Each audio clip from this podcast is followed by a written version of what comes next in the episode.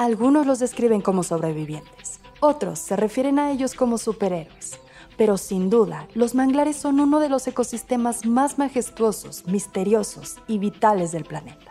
Los manglares están presentes en más de 100 países, pero solo cubren el 0.1% de la superficie de la Tierra. Aún así, la importancia de estos maravillosos entornos es prácticamente inmesurable demostrándonos la relevancia de la interconectividad entre ecosistemas, la complejidad del equilibrio y lo mucho que nos brinda la naturaleza para permitir nuestra existencia y bienestar. Pero la realidad es que estos frágiles ecosistemas requieren de toda nuestra atención y cuidado.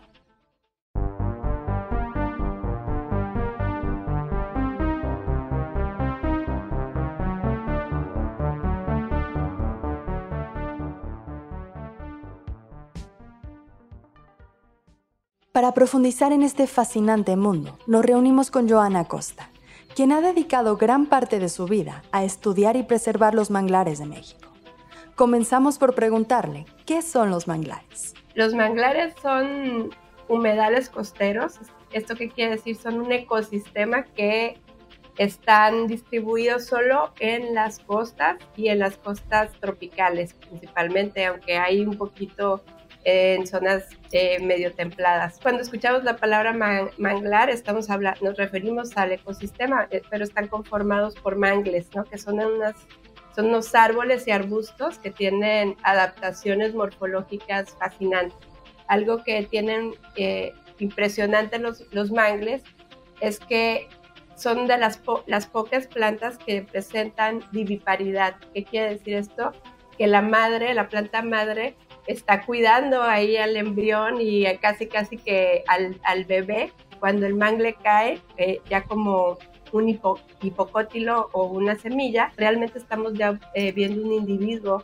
Y lo más impresionante es que son plantas que pueden estar en ambientes con mucha sal. ¿no? Es, eh, son las únicas plantas del planeta que pueden tolerar las salinidades altas, casi casi como el mar y en esos sitios solamente pueden llegar los mangles a, vivir, ¿no? No tienen competencia con otras plantas. Y otra cosa que ustedes y muchas personas que, que vivimos en la costa y, conocemos la costa, eh, hemos visto eh, estas raíces zancudas que, eh, que vemos que es como el emblema de los mangles. Y estas raíces zancudas se llaman neumatóforos y funcionan como una especie de snorkels porque pues, con diferentes periodos por las mareas, estas raíces sirven para justamente ellas puedan eh, respirar. Entonces, realmente son eh, plantas que están muy adaptadas en esta historia evolutiva, o sea, llegaron, se quedaron en la zona costera y, este, y pues son sumamente eh, fascinantes desde cualquier punto de vista. Muy probablemente reconozcamos estos ecosistemas en distintos paisajes de México y otros países. Pero es importante mencionar que a pesar de contar con características similares y todos contar con una gran adaptación a entornos muy específicos, al hablar de manglares, estamos hablando de distintas especies de mangles. En el mundo tenemos eh, cerca de 80 especies, dependiendo del autor pueden ser más o menos, pero en, en América tenemos 10 especies de mangles en México tenemos cuatro especies dominantes que la mayoría de los mexicanos conocemos como negro, blanco, rojo y botoncillo. Y bueno, es, estas cuatro especies de, eh, mangles eh, son las que predominan, pero en algunos sitios del país, por ejemplo en Oaxaca, en Chiapas, tenemos otra especie de mangle negro, eh, que es Avicennia bicolor, y para algunos sitios de la península de Yucatán también tenemos una variedad de Conocarpus erectus. En cuestión de, diversidad no, tenemos tantas eh, especies, pero como México tiene una gran cantidad de lagunas costeras y de ambientes eh, costeros distintos, tenemos eh, ahora sí que diferentes tipos de manglares en el país. Entonces, pues si, si bien no solamente son cuatro especies, las formaciones que estas mismas especies pueden tomar son espectaculares. En, por ejemplo, Rhizophyra mangle, que es el mangle rojo, lo podemos ver en zonas como Siancán, eh, que es en Quintana Roo, creciendo como bonsai. o sea, como un arbolito eh, de tipo bonsai. Y esa misma especie puede crecer en el noroeste de México en un ambiente árido eh, como matorral, o sea, ya no es un árbol, sino es un arbusto y que está este, con una eh, serie de, muy diferente el panorama, ¿no? y esa misma especie puede crecer como un árbol de hasta 25 30 metros en Chiapas o aquí mismo en Laguna de Términos en Campeche. Entonces, eso pasa con todas las cuatro especies y los ambientes que podemos ver los manglares, ustedes van a observar muchas fotos este, panorámicas aéreas y, y, se van a dar cuenta que somos muy afortunados en este país de tener esta, estas formaciones. Un pescador en el sur de Tailandia compartió con el Museo Americano de Historia Natural que sin los manglares el océano no tendría ningún sentido. Sería como tener un árbol sin raíces, pues los manglares son las raíces de los océanos. Lo que hay más allá del significado de esta frase revela la gran importancia de estos ecosistemas para el funcionamiento de nuestro planeta. Y si lo vemos desde una perspectiva antropocentrista, se podría decir que los servicios ecosistémicos que proveen los manglares son vitales para nuestra existencia y desarrollo. Los manglares son pieza clave para mantener el bienestar humano global y, y la biodiversidad. ¿Por qué? Porque son ecosistemas que son bastante productivos, son altamente productivos. ¿Qué quiere decir esto? Tienen una capacidad extraordinaria de almacenar y secuestrar carbono. Entonces, en este contexto en el que estamos de cambio climático, donde hay, tenemos este, pues emisiones de carbono por las actividades productivas de los humanos que hemos calentado el planeta, eh, los manglares se convierten en ecosistemas estratégicos para adaptarnos y mitigar los efectos del cambio climático. ¿Por qué? Porque este, capturan más carbono que otros ecosistemas, que los ecosistemas terrestres y, la, y secuestran por mucho tiempo. Es como eh, dejarlos, dejar ese carbono en el congelador hasta décadas o cientos de años. Por ese, ese rol en particular, eh, ahora están de moda los manglares, ¿no? Se, de hecho, los, la, la Unión Internacional para la Conservación de la Naturaleza los resalta como los superhéroes para combatir los efectos del cambio climático. Entonces hay una gran campaña en ese sentido. Y si bien es muy importante esta, esta función, esto es lo que hace que los manglares puedan prestar múltiples servicios ecosistémicos. Esta eh, capacidad de, de, estar secuestrando carbono y de ser muy productivos, todo el tiempo vas a ver manglares con hojas, al menos que estén degradados o muertos, eh, los manglares todo el tiempo están produciendo hojas, esto quiere decir que están, este, sus tasas fotosintéticas son altas y están produciendo biomasa. ¿Y eso qué significa? Pues se traduce en pesquerías, que son medios de vida para las comunidades. Pesquerías de importancia comercial como el camarón está muy relacionada al hábitat del, hábitat del manglar. Eh, también se traduce en protección costera, en que podamos tener este, infraestructura asegurada de cierta forma, teniendo estas barreras naturales. Eh, también se puede traducir en que tienen una función como los riñones del planeta, ¿no? O sea, los manglares, pensemos en escala global, serían como, es una membrana que está cubriendo todas las costas del mundo, a excepción de los polos, y, una parte de, los, de las zonas templadas, obviamente. Pero eh, en estas zonas donde tenemos la presencia, tenemos esta función de, de limpiar, ¿no? O sea, todo lo que hacen los riñones en, en los humanos, los, eh, los manglares lo hacen para la zona costera. Entonces, realmente son eh, ecosistemas estratégicos en ese sentido, porque ahora tenemos costas muy contaminadas por las actividades productivas los manglares eh, nos prestan muchos servicios, por eso son este, ecosistemas clave. Uno de los aspectos más fascinantes de estos ecosistemas es la gran cantidad y diversidad de vida que albergan, siendo hogar de especies tan icónicas como los cocodrilos y los manatíes, hasta una gran variedad de aves migratorias. En México, por la posición geográfica que tenemos, pues somos súper privilegiados, ¿no? Estamos en, en una posición en la que hay presencia de, aves migratorias, por ejemplo, entonces los manglares funcionan como hábitat para muchas eh, aves migratorias de importancia internacional, de, este, que son focos para la biodiversidad.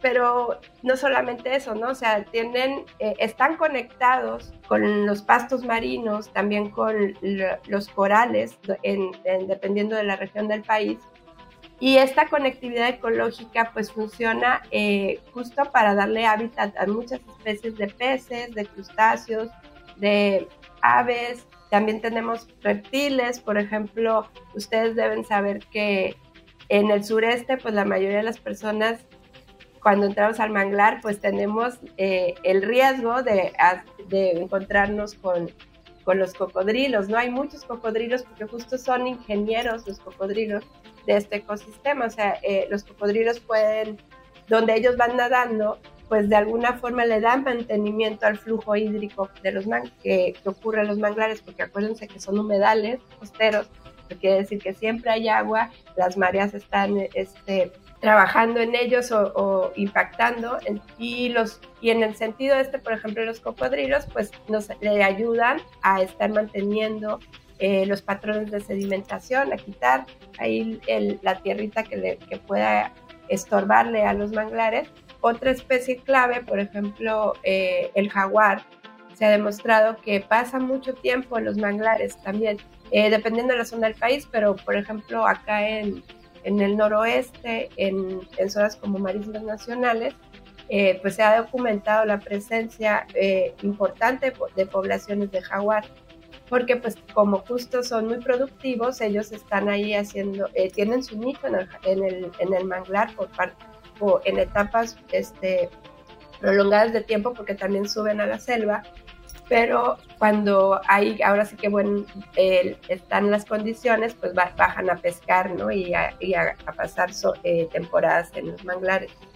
Y también lo ocurre en el sureste del país, que hay eh, jaguar en los manglares pero la realidad ambiental también ha alcanzado a estos ecosistemas.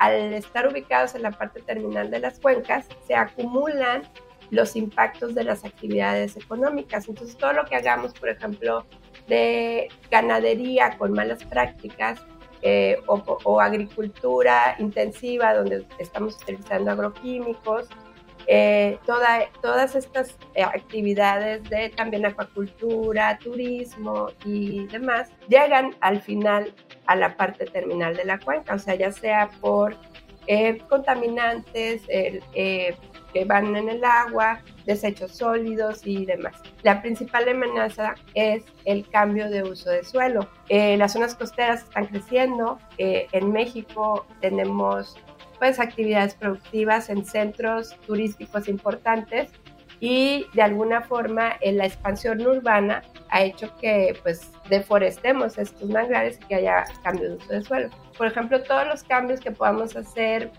por una carretera mal diseñada o eh, la construcción de una presa en algunos sitios, pues han impactado mucho a los manglares este, y bueno, todo, lo que necesitamos es eh, un ordenamiento territorial para que los manglares que todavía están en, en buenas condiciones los, los permanezcan de esa forma. Y a pesar de que existe legislación y esquemas dedicados a la protección de estos ecosistemas, lo que sucede fuera de la teoría muestra otros panoramas en los que los intereses predominan.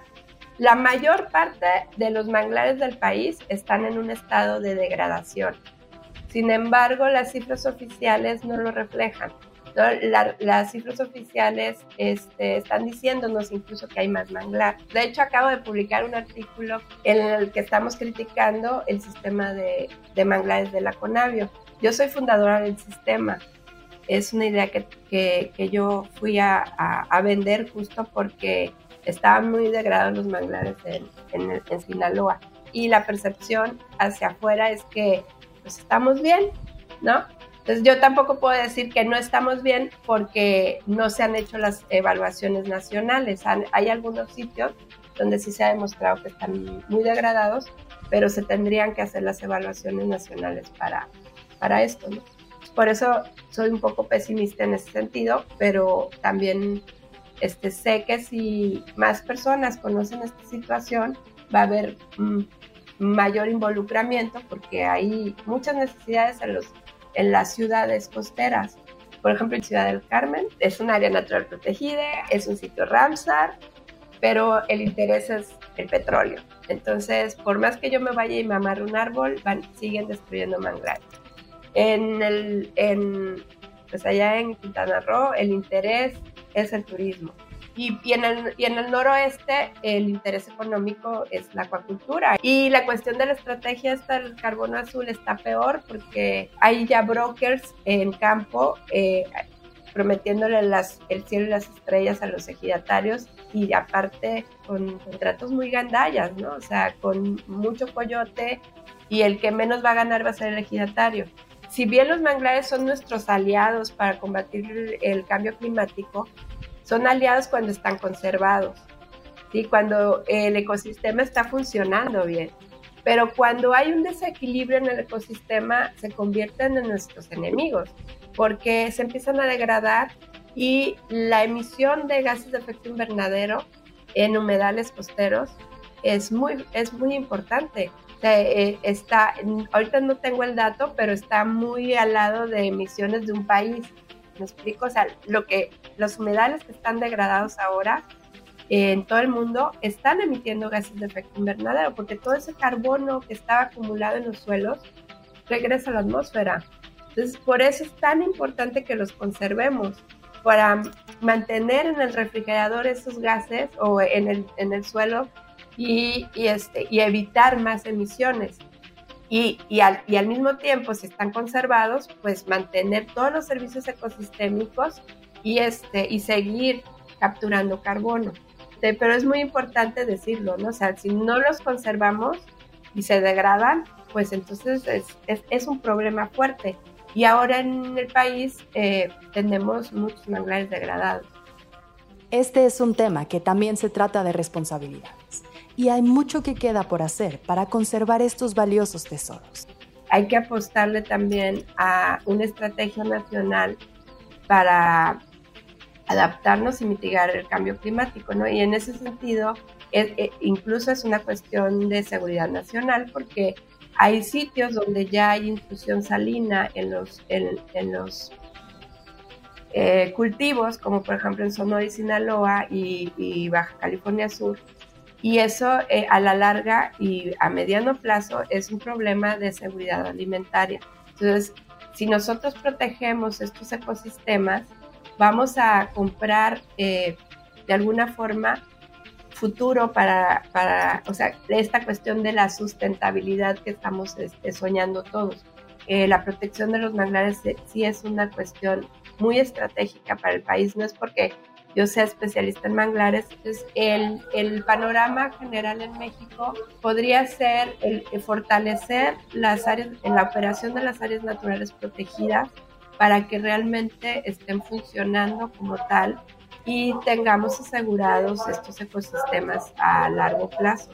Tenemos la responsabilidad no solo nacional, sino en este contexto global de conservarlos.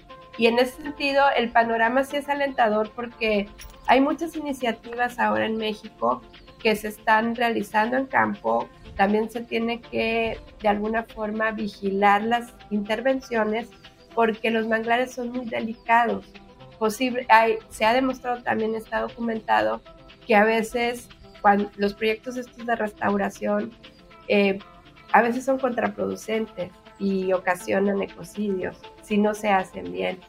Entonces, este, estamos en, un panorama de muchos retos en el que el país ya está preparado porque ya tenemos especialistas en el tema, hay ciencia detrás, hay muchas muchas ganas de conservar el ecosistema, entonces estamos en un momento crucial para tomar eh, mejores decisiones y articularnos con el sector privado es lo que nos ha hecho mucha falta, ¿no? Y luego eh, en esta pregunta de qué puedo hacer yo como privado, porque nos los hacen mucho, eh, este, yo he participado, he trabajado más bien en distintos sectores, he estado en el sector de las organizaciones de la sociedad civil, del gubernamental, en el privado y ahora estoy en el sector de la academia.